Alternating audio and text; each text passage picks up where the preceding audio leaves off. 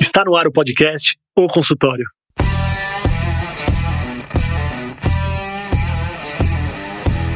Bem-vindos, eu sou Daniel Kruglenski, médico, cirurgião do aparelho digestivo e vou entrevistar aqui especialistas em diversas áreas que vão nos ajudar a crescer na carreira, melhorar a conexão com os nossos pacientes e a se desenvolver na profissão. No programa de hoje, a gente vai falar sobre marketing. E para isso eu convidei o Gustavo Frugis Ferreira. Gustavo é diretor da área de Brand Experience de todas as marcas do Grupo Boticário. Ele tem conhecimento de branding, comunicação, marketing digital, gestão de negócios, produtos. Ele já atuou no online e no offline. Já participou de operação internacional da marca Boticário, que hoje atua em 15 países. Gu, obrigado por aceitar o convite. Imagina, eu que agradeço, eu que agradeço aí ao Dr. Daniel, conheço há muitos anos, super médico. Então, contem comigo, prazer estar aqui para bater esse papo com você. É muito legal conversar com os amigos e ainda mais com alguém com tanta experiência aí na área de marketing, branding e todas as outras aventuras que você teve aí no meio dos negócios, né, Gu? Se a gente for procurar no dicionário, no Google, existe um conceito formal para o que é marketing, mas eu queria ouvir de você o que é marketing. O que você considera marketing? Tem várias definições e a minha forma de ver marketing é a forma de conectar uma empresa com o seu consumidor. E por que eu digo isso? Porque o marketing ele vem evoluindo muito. Então, antigamente alguém ia falar: ah, é o time que faz produto, ah, é o time de comunicação. Mas, cara, com todo o avanço que vem tendo, né, toda a parte de tecnologia, hoje o marketing é super analítico, tem a parte de CRM, a parte de mídia virou uma ciência. Então, assim, eu gosto de pensar que o marketing é a estratégia e execução do que conecta uma empresa e seus produtos ou serviços até o seu público-alvo. Então, independente se essa empresa desenvolve algum coisa de consumo ou algum serviço, é por que, né, qual a melhor oferta para o nosso público-alvo? O que eles estão precisando? Desenvolver isso e depois contar para essas pessoas de forma a fazer com que essas pessoas queiram comprar seu produto e não o do concorrente ou alguma outra coisa parecida. Legal, eu gosto muito desse conceito de marketing, da diferença de marketing e de branding. Mas antes de entrar nisso, eu queria te perguntar, eu nem sei se você tem essa resposta, mas em que momento que a palavra marqueteiro se tornou uma coisa ruim? Se tornou algo negativo. Por que eu falo isso? Porque tem muitos médicos aqui que ouvem o podcast e quando você fala, ah, esse médico é marqueteiro, e talvez isso exista fora da área da medicina também, né? Eu quero que você traga isso para mim. Isso geralmente é uma conotação pejorativa ou ruim. Você sabe quando isso surgiu e por que isso surgiu e como você lida com isso?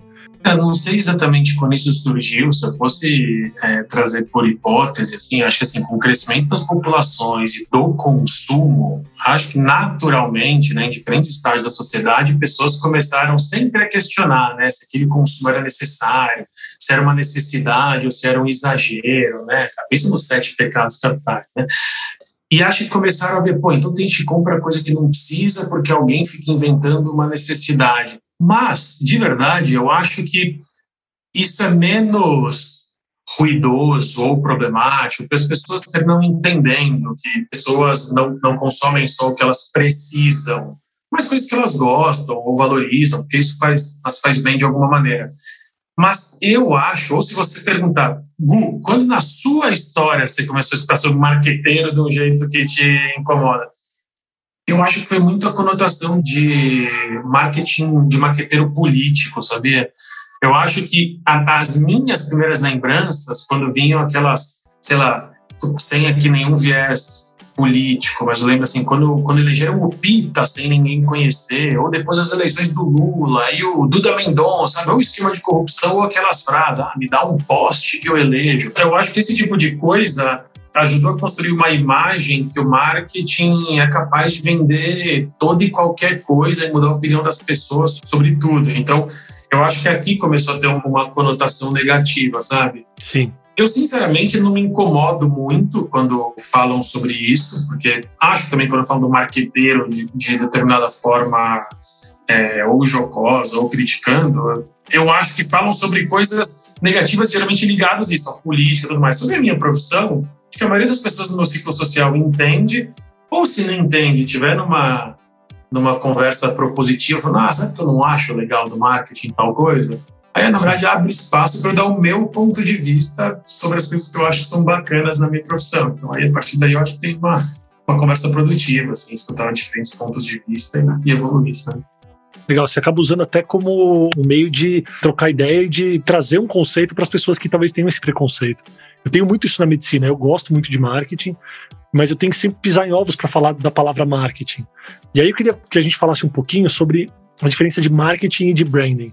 Porque na medicina tem muita gente que está nas mídias, e eu acho que explodiu também um pouco do termo do marketing, as mídias sociais fizeram isso crescer de uma maneira exponencial, mas tem muita gente que confunde um pouco do que é o branding do que é o marketing, principalmente para a área médica, quando você vai se expor aí nas mídias sociais. Falar um pouquinho desses dois braços. Branding, na verdade, é o anterior, é o que vem antes, é a pedra fundamental da empresa, né? Branding não é logomarca, embora também seja o logo. Branding não é o nome da sua marca, embora também seja o nome. Branding, na verdade, é a forma que resume o que aquela empresa acredita sobre o mundo, qual é a essência dela, qual é o ponto de vista sobre as coisas, e a partir daí, como qualquer ponto de contato que ela tenha com qualquer stakeholder, então desculpa as palavras, né, desse tipo de coisa, mas por que eu estou dizendo stakeholder? Porque não é só o consumidor final, a forma com que ela se relaciona sociedade, com o governo, com o comprador de outra empresa que vende aqueles produtos, com o cliente final, isso vem de uma forma da empresa ser concebida, é a essência dela. Sim. Aí, como eu falei antes, a partir dessa essência, o marketing é o que conecta, é uma estratégia, que é o que conecta ela ao seu público.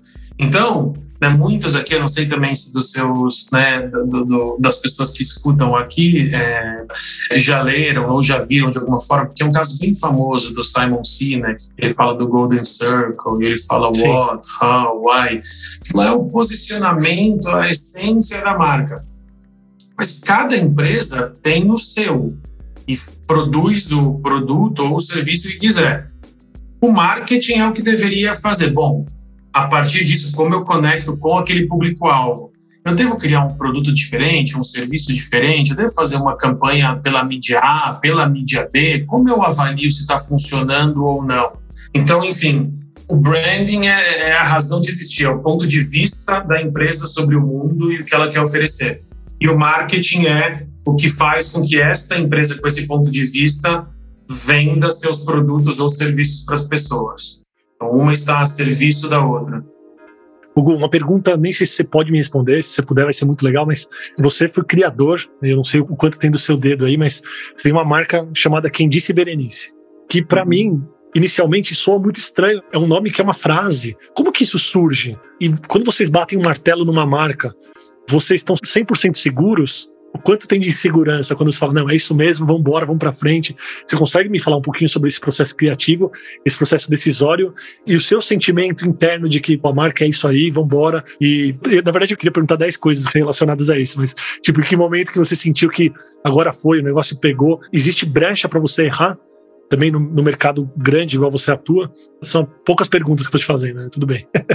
Não, eu vou tentando pegar todas elas. É, o caso com desvernice é um caso interessante. Sim. Na verdade, existem várias formas de criar uma marca ou criar o nome dela. Né? Você vê, existe toda uma teoria sobre o nome de marca, que caminho você quer seguir. Tem nomes super descritivos, tem nomes associativos, tem nomes abstratos. Né? Então, tipo, para dar exemplo, existe a Casa do Pão de Queijo deixa muito pouca dúvida né, do que Sim. vende naquele lugar. É, assim como tem uma empresa de computação, tecnologia que chama Apple. Se não te contar o que faz, você não sabe, né?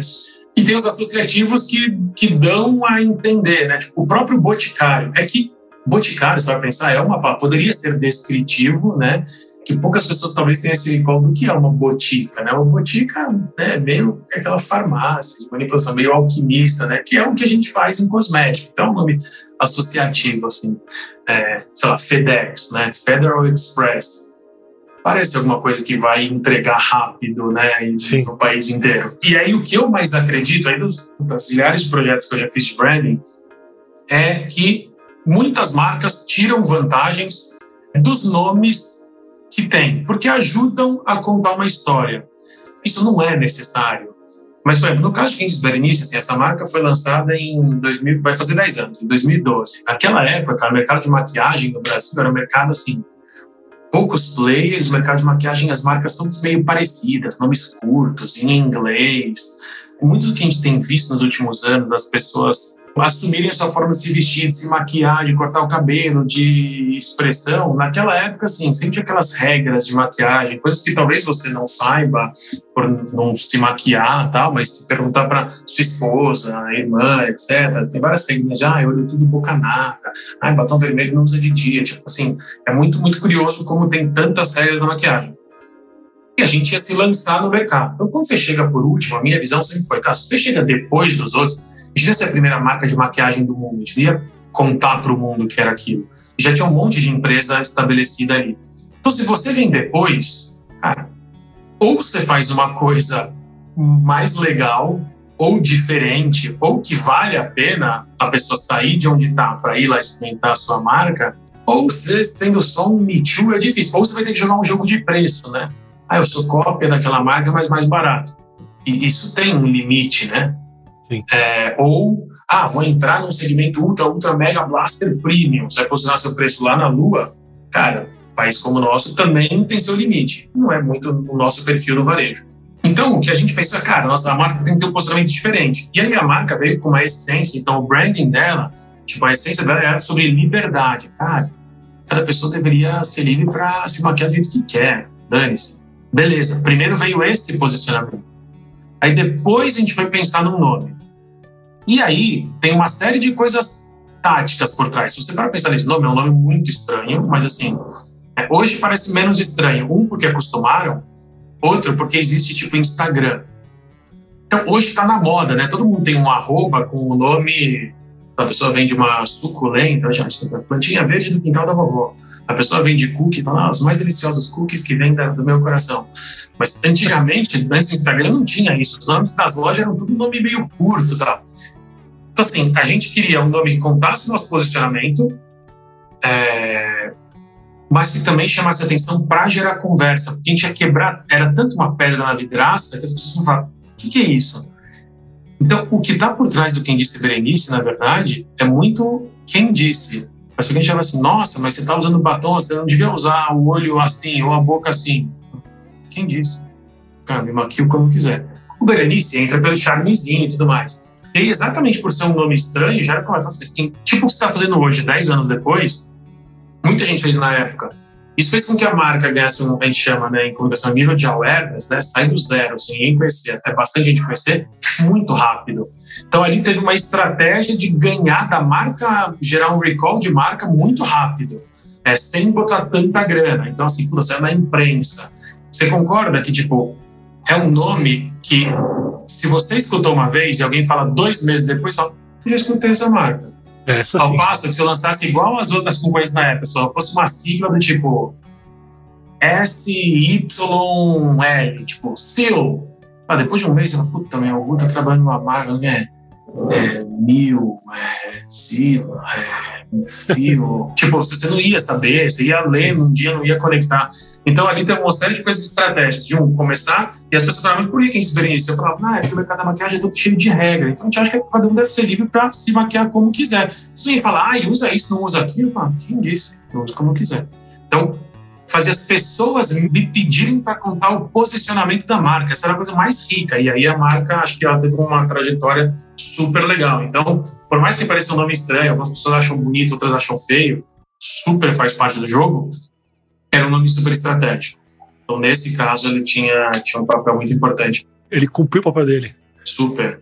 Você, em algum momento aqui, você falou sobre gerar identificação né, com essas pessoas que questionavam as regras da, da maquiagem. Eu queria falar um pouquinho sobre como gerar identificação, porque eu sinto que tudo que a gente faz, e aqui no podcast eu também tenho essa intenção, eu faço para gerar uma identificação. Eu quero que a pessoa que esteja me ouvindo aqui fale, Daniel, e me mande essa mensagem. Daniel, esse episódio foi para mim, assim como eu recebo em vários episódios. E eu sinto que as marcas elas tentam fazer isso no marketing, né? A pessoa assiste uma propaganda e ela chora junto. Ou ela tá num filme e ela tá pulando na cadeira, dando o golpe final ali no Karate Kid, ou ela tá super tensa com a próxima cena, essa pessoa tá dentro dessa narrativa, ela se identifica com a marca ou com o que tá passando ali. Como que a gente faz para as pessoas se identificarem com a gente? Bom, essa resposta pode ser. Uma aula de seis horas, na verdade, agora você vai dar um curso, né? Não, não, mas, mas, mas pode, pode ter cortes de vários pontos de vista. Acho que a primeira coisa que eu sempre digo é assim: não tem que ficar procurando identificação para todo sempre. Acho que a primeira coisa é você deve saber o que você acredita, quem é você, qual a sua essência, e a partir daí também buscar identificação de Sim. quem pensa como você. E no máximo, algumas pessoas que nem pensam, mas também não pensam algo diferente, são pessoas que talvez não tenham parado de pensar sobre isso, Aí você explica o seu ponto de vista e as pessoas possam vir a pensar como você. Acho que essa é a primeira coisa. Começa em você, não no outro. Aí tem uma série de estratégias de comunicação. E aí, a partir disso, o que é super importante? Consistência. Você, com frequência, demonstrar o seu ponto de vista. Você, com frequência, mostrar o que você acredita e em diferentes situações. Ah, você acha que é importante sobre um médico, cara, fala qualquer coisa eu não tinha pensado nisso, mas sei lá, ele acredita que consulta pessoal é melhor do que a virtual e não vai fazer virtual. Cara, independente se ele vai falar um diagnóstico difícil um diagnóstico fácil, se a pessoa está na cidade dele ou está em outra cidade, ele deveria sempre fazer o maior esforço para estar tá pessoalmente com aquela pessoa. Se isso é uma é parte da crença dele, da essência dele, ele deveria com frequência explicar quais são as vantagens da consulta presencial. Ele deveria com frequência dizer o que eu gosto quando eu faço, o que eu percebo nos meus clientes. E não um dia sobre isso, aí no outro ele fala, mas a tecnologia muda tudo.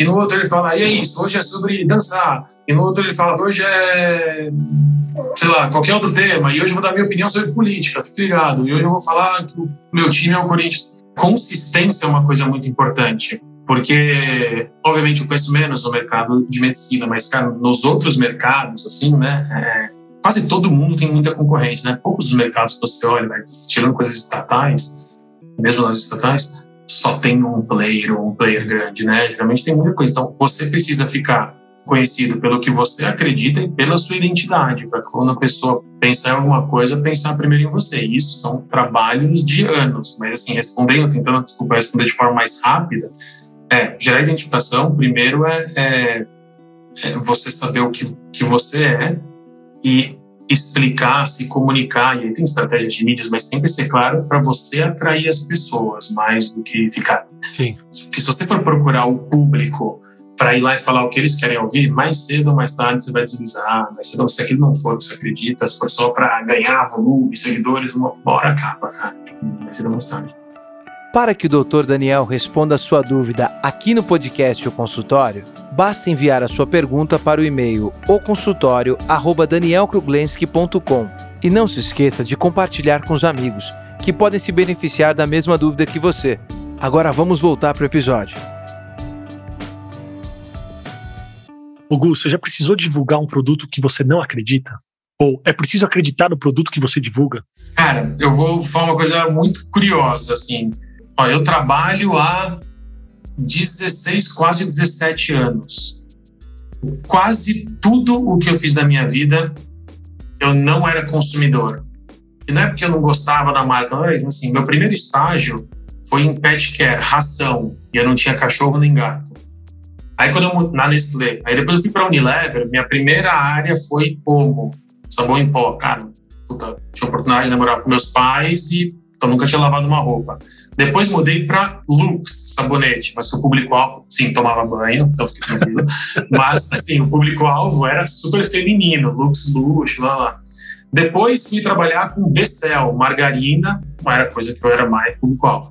Saindo da Unilever, eu fui para uma consultoria de branding, que chama Future Brand. Meu primeiro projeto foi reposicionar a marca Pado, de cadeado e fechadura. Então, beleza, conhecia, assim como eu conhecia os concorrentes, mas, puta, não é uma categoria que eu tenho uma relação emocional. Depois, eu fiz um projeto de cimento para Camaro Correia Cimento, transformei em chama Intercementes, que é a empresa global deles, que estavam comprando um monte de marca pelo mundo. Aí fiz projeto para cultura inglesa, mas eu não tinha estudado inglês na cultura inglesa. E aí, curiosamente, o primeiro projeto que eu fiz de alguma coisa que eu gostava pra cacete foi o Audax, clube de futebol. Era o PAEC, era um clube que era do Pão de Açúcar, e aí, Pão de Açúcar tinha o PAEC em São Paulo e o Sendas no Rio, e aí queria mudar, fazer um, um outro nome, porque, enfim, eles não iam subir para a Série A, por isso, tipo RBR na Fórmula 1. Sim. E eles queriam criar uma pessoa. E aí eu, eu toquei esse projeto que passou a chamar de Audax. Legal. Fato curioso. Anos depois, Pão de Açúcar é vendido, Cassino acha que isso não faz parte, vendem o Audax e hoje é o Grêmio Audax Osasco. Então, eu posso, como pouquíssimas pessoas no mundo, falar que eu fiz o projeto da marca da empresa que hoje o CEO é o Vampeta. Então, isso é então, olha, olha que, que, que, que momento da carreira eu cheguei. Aí, depois de lá, eu mudei para o Grupo Boticário, e aí fui fazer uma marca de maquiagem. E depois eu fui trabalhar na marca Boticário. Que aí sim, tinha tipo perfumes masculinos, coisas que eu usava. É que maquiagem tinha muita regra, né, Gu? Muita regra para se maquiar. Ou como você já manja. mas então assim, mas isso me ajudou muito, sabia? Porque eu acho que assim, também as pessoas costumam ter muito viés pessoal na hora de dar opinião. Isso é muito ruim para quem vai julgar qualquer coisa. Talvez na minha carreira, se eu fosse público-alvo de uma série de coisas que eu trabalhei depois na estratégia, eu ia colocar minha opinião. Ah, é melhor usar desse jeito, gosto mais disso, mais aquilo. Mas não quer dizer que a maioria das pessoas gostam como eu gosto, ou que lançar uma coisa que eu queria seria melhor do que outras queriam. Então, eu sempre acreditei nas marcas pelas quais eu trabalhei. Então, respondendo agora as perguntas, sim, acho que é importante acreditar mas não acho que precisa ser público-alvo ou amar. O fato de eu não ter nenhuma relação pessoal com a grande maioria das marcas nas quais eu trabalhei fez com que eu estudasse muito para poder falar daquilo sem nenhum viés e poder entender o consumidor, que esse é o ponto de partida de toda estratégia vencedora, não o que eu acho, mas o que eles acham. Tem uma frase que eu gosto muito, é marca não é o que eu falo que eu sou, é o que eles falam que eu sou. Porque no fim é isso, né? Percepção é realidade, é quem vai me comprar. Sim. Então eu acho que é importante você acreditar e não é necessário ser apaixonado. E é muito curioso, porque vão perguntar, ah, mas qual é seu sonho em marketing? Sempre, sempre falo, cara, eu adoraria trabalhar em campanha política. Adoraria. Acho muito louco aquele ritmo de ter um debate que acaba uma da manhã, no horário político da meio-dia do dia seguinte, já tem edição, musiquinha criada, filme feito com outros atores zoando. Deve ser um ritmo alucinante trabalhar numa campanha. Mas, por exemplo, hoje eu não tenho vontade de fazer campanha para ninguém. Não tem ninguém que eu acredite que esse cara me identifique. Então, é, acreditar eu acho que é importante, mais do que ser apaixonado ou consumidor. Sim. E a entrega, eu queria saber um pouquinho do instinto na entrega, porque uma coisa é acreditar no produto, outra coisa é acreditar na forma de entregar.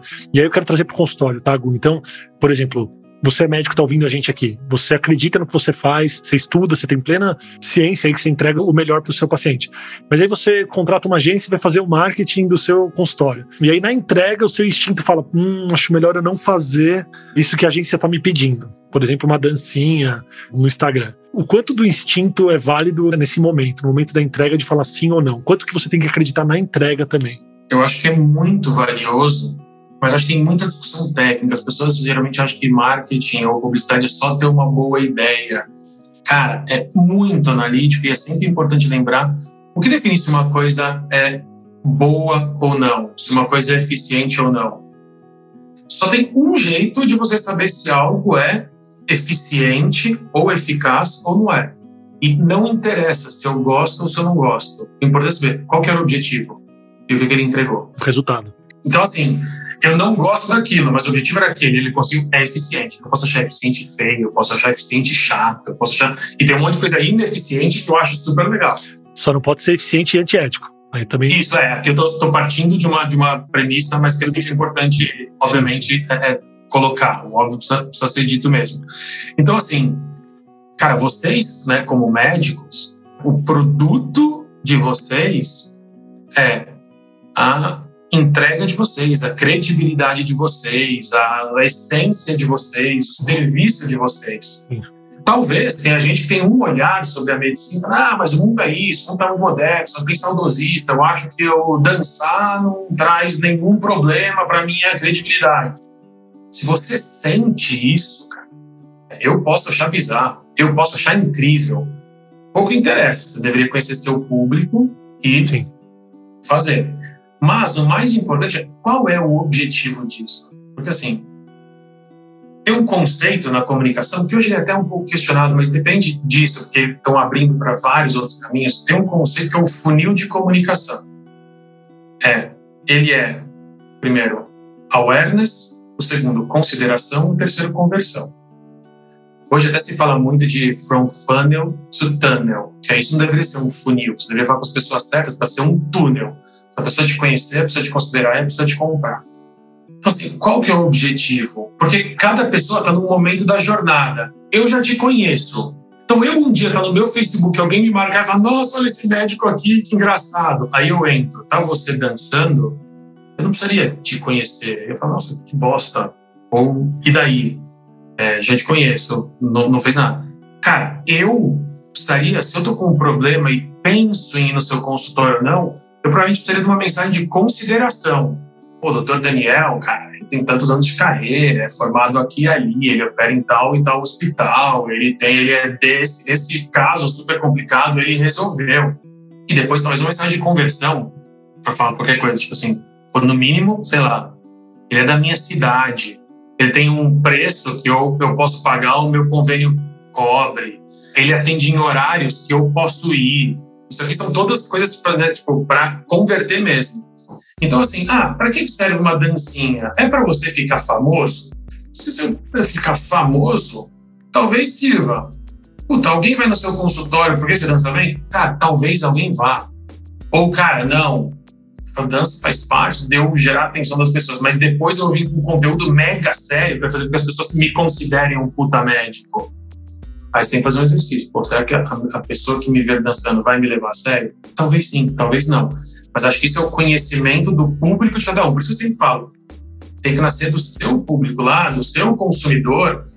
E aí, cara, sobre a sua essência, o produto é o rei de tudo, né? Eu posso ter a melhor campanha de publicidade. Por isso que eu falo, cara, fazer alguém experimentar é fácil. Mas a empresa só cresce, todas as empresas do mundo, nenhuma empresa do mundo é grande porque tem um monte de, de trial. É só porque tem um monte de repeat.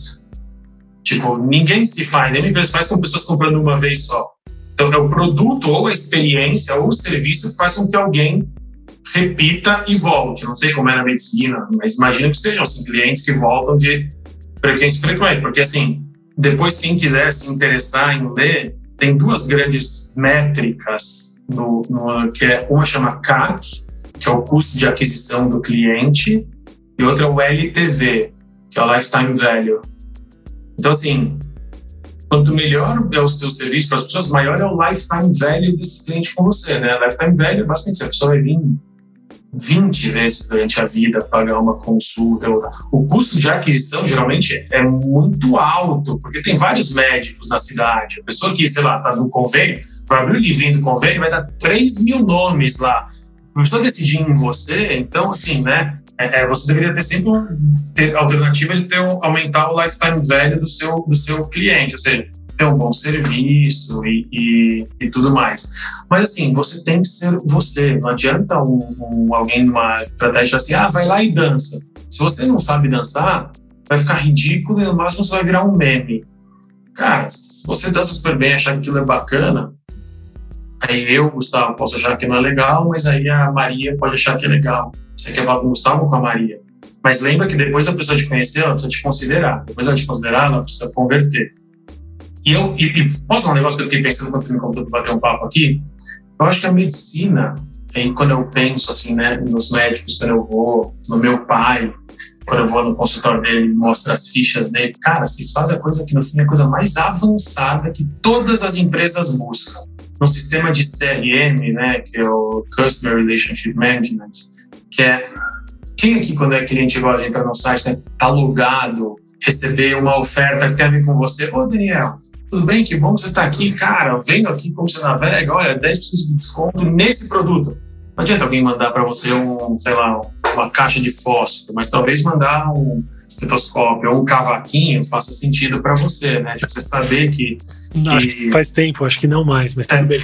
Talvez faça. Mas a, a, pessoa te conhecer, te reconhecer, ter uma oferta para você, isso é o que todas as empresas buscam fazer. Cara, para mim, aquela ficha do médico, Ô, oh, Gustavo, tudo bem? Estou olhando aqui, hoje mesmo você veio, faz um ano e quatro meses, você estava com tal coisa, tal coisa, tal coisa. É, então, doutor, de lá para cá já aconteceu isso, aconteceu aquilo. Vocês têm o tracking da vida da pessoa, você fazer uma pessoa voltar ali e ela sentir que você sabe o que está falando, porque ela te acompanhou em outros momentos. Então, da confiança do que vai recomendar ali, pô, ó, dois anos a gente lembra que a gente começou a fazer tal coisa, não funcionou, você ou funcionou, então vamos tentar de novo, vamos tentar outra coisa. Cara, isso é o core do que todas as empresas tentam fazer hoje com tecnologia do marketing. Conhecer o seu cliente e ter uma oferta personalizada. Vocês podem fazer, cara, isso, isso é a, vou dizer que é o básico, mas isso é a natureza do atendimento de vocês, tirando a parte médica, médica, a, a, parte ali, serviço, a parte que deixa o, o, o seu cliente com segurança é isso, né? É um relacionamento que, se você não usa, você está perdendo uma oportunidade incrível. Exato. Na verdade, eu uso isso para todos os pacientes. Isso é bom para todo mundo. É bom para a gente, é bom para paciente também. Então, você atende um paciente que vai fazer uma viagem, que vai morar fora, e depois de três anos ele volta. Você perguntar, aí, como é que foi na Alemanha? Como é que você se virou? É muito legal. Sabe, você reconhece o paciente, você lembra que você falou isso com ele, porque a gente esquece das coisas também, então gera uma, um vínculo, uma relação muito forte.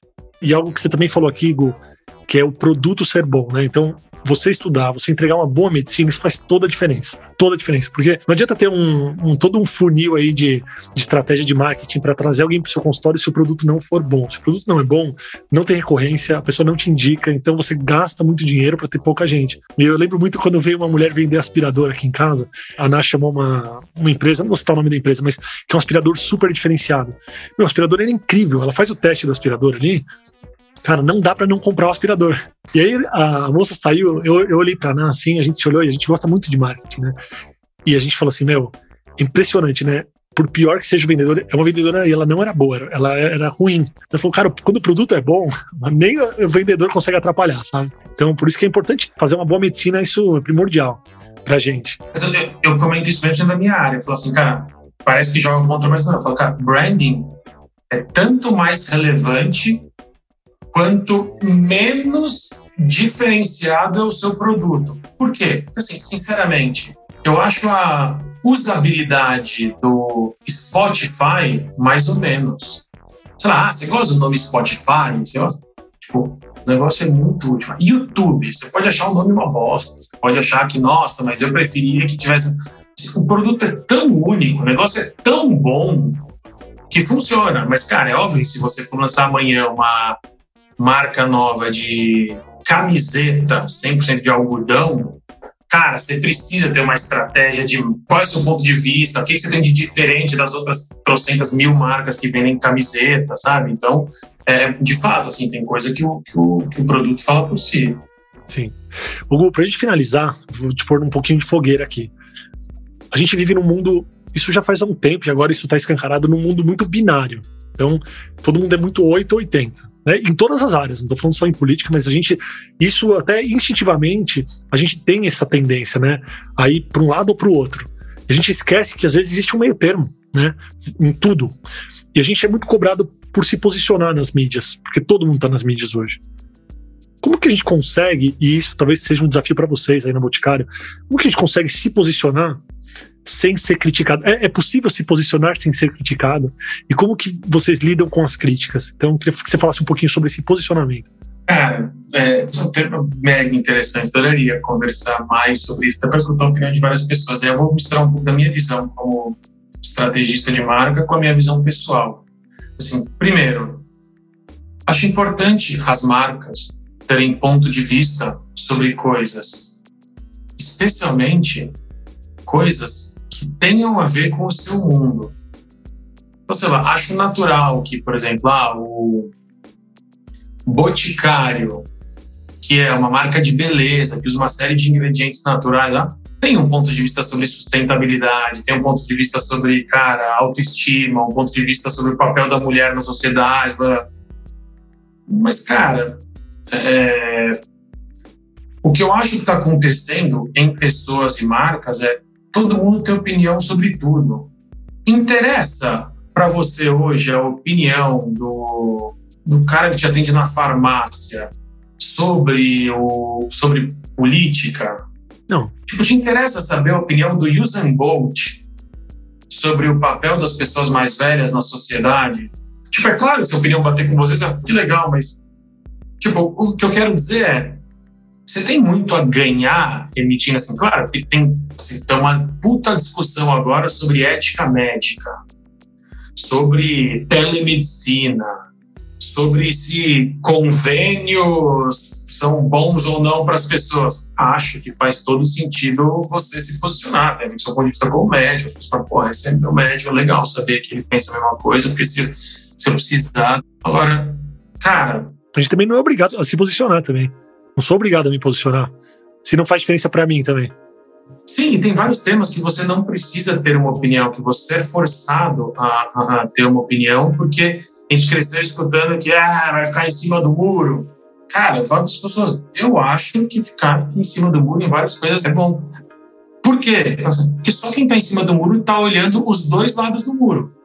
Pô, tem um muro separando dois lados, está um jogando pedra no outro e o outro não é capaz de ver o que tem do lado. Quem está em cima do muro, se conseguir desviar das pedras que vêm dos dois lados, é o único que pode falar, pessoal, pessoal, calma, cara, ali do outro lado tem pessoas parecidas com vocês. Gente, ali do outro lado, calma, ali.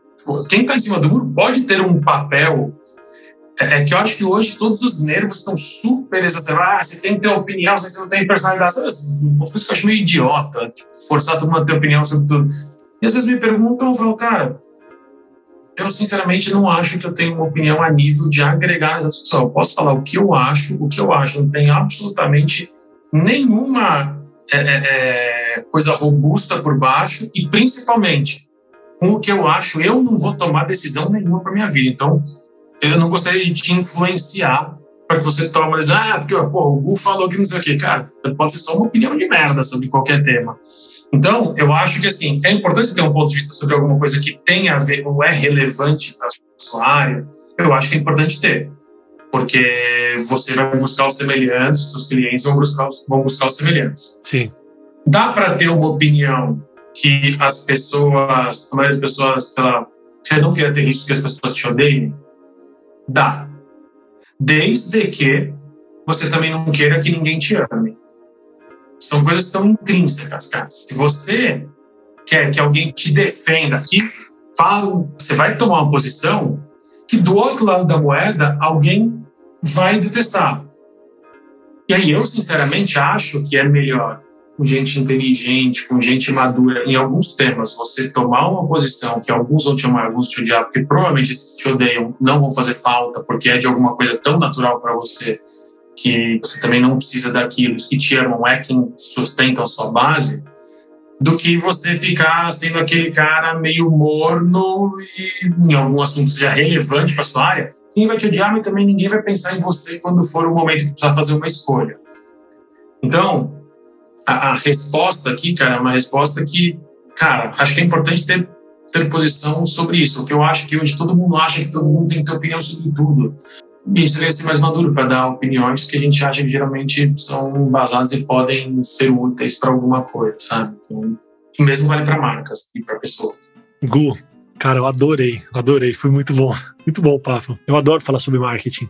E foi uma aula pra gente. A gente te agradece. Todo mundo tá ouvindo o podcast aqui, com certeza saiu engrandecido por tudo que você trouxe pra gente.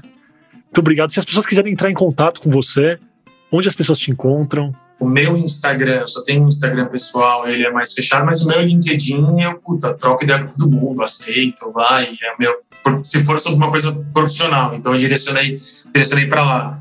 Mas, cara, é, é, queria falar também, obrigado pelo convite, cara. Fazia um tempinho que a gente não conversava, conversa muito gostosa. Então, assim, eu acho legal escutar isso, porque meu pai é médico, meu irmão é médico, então eu escuto eles falando. Vejo você como um entusiasta disso, né, de trazer discussões sobre negócios, marketing, né, tentar trazer um olhar diferente do que só o, o médico que se formou lá em medicina e que abre seu consultório e está ali e, e boa eu sou sempre um entusiasta dessas, de pessoas que querem fazer diferente, pensar, evoluir. Então, cara, obrigado pelo convite. É, agradeço. Fica aqui aberto, sem demagogia, para esse papo continuar fora daqui, tá? Sempre quiser trocar ideias sobre, sobre o tema, eu adoro. Então, conte comigo. Muito de você. Obrigado, gosto muito de vocês também, cara. Seu irmão é uma inspiração também para mim, o Thiago. Acabei não citando ele aqui, mas o Thiago é ortopedista, o pai do Gu também, é cirurgião vascular. E tamo junto, Gu. Obrigado, obrigado mesmo. Foi ótimo. Valeu, pessoal. Muito obrigado por ouvir o podcast. Se você gostou desse episódio, compartilha com os amigos e não esquece de clicar no botão seguir na sua plataforma favorita para você receber todas as novidades do podcast ou consultório. Até a semana que vem.